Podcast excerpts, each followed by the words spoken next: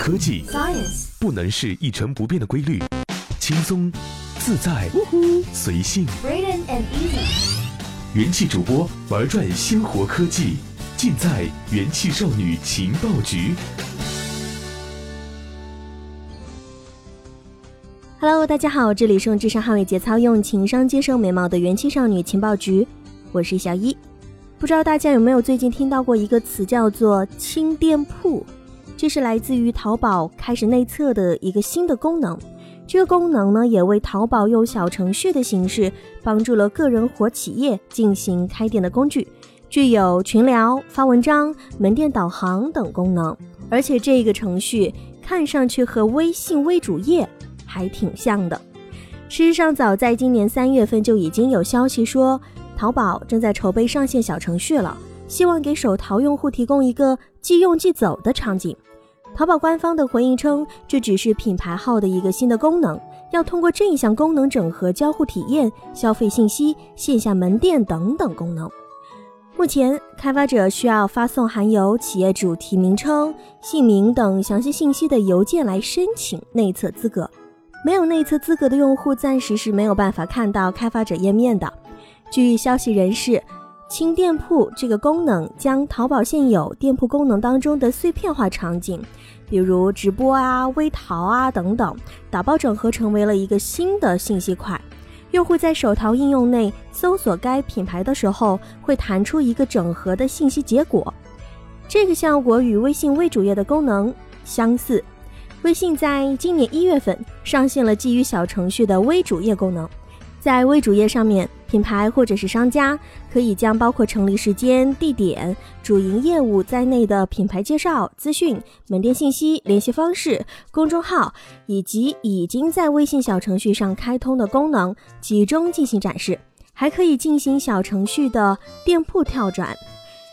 微信小程序从上线至今一直在不断的扩充和完善各项的功能，包括电商和线下零售相关功能。据多位线下店铺运营商通过小程序提供会员积分、优惠券、退换货等服务之后呢，拉动了线下销售和客单价。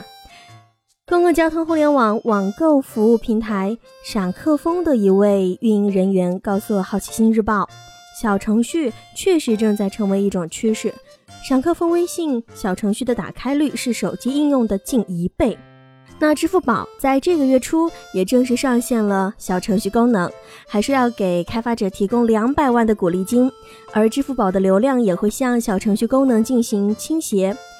闪客风的运营人员对好奇心日报说：“对用户来讲，与微信相比，支付宝的使用场景还是仅限于支付的，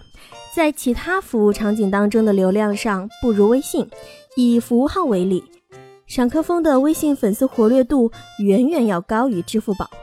因此从使用场景来看，一直在推进与线下结合新的新零售业态的阿里，确实需要在淘宝当中推出一种新的工具了，用来与腾讯进行竞争。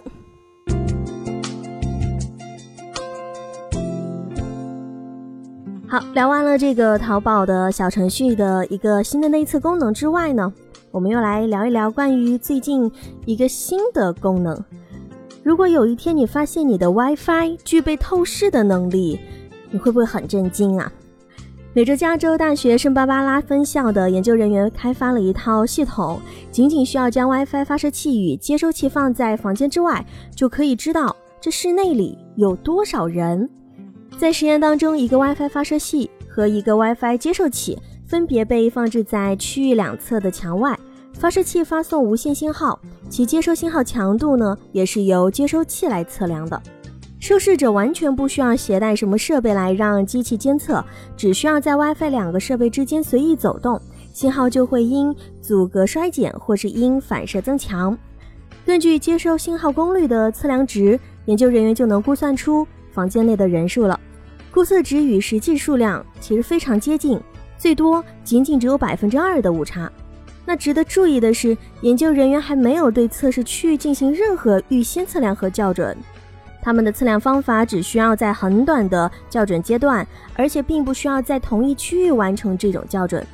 这意味着你可以随时按下计数的按钮，系统便能以很高的准确率来计算墙另一边有多少人在走动了。当前受测人数最多二十人。项目参与当中的一位博士呢，也是这样说道：“我们观察到，虽然信号通过墙壁强度会被严重减弱，但因为人的移动而变化的信号强度被削减得更为明显，不会影响结果。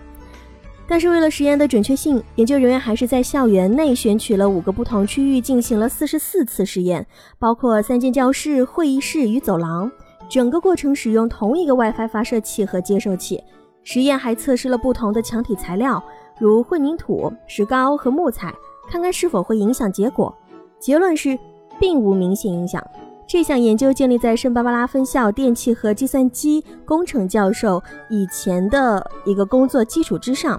那么，早在2015年的时候，圣巴巴拉分校的研究人员就已经做出了类似的实验，但上一次人与 WiFi 装置在同一区域，这一次装置被移到了区域外。躲在了墙后面了。同年，MIT 的计算机科学与人工智能实验室也可以利用 WiFi 信号的变化强度，它的这样一个情况来识别出被墙挡住的人，甚至还能确定其呼吸方式和心率啊，准确率甚至达到了百分之九十。MIT 还曾研究过通过发射比标准 WiFi 轻微一千倍的超低功率无线电信号来探测到墙后的人。并能够精准的追踪到他们的行踪。好了，以上就是本期节目的所有内容，分享了两个比较有意思的资讯，也希望能够为大家的生活增加一点不一样的精彩。下期节目再见喽，拜拜。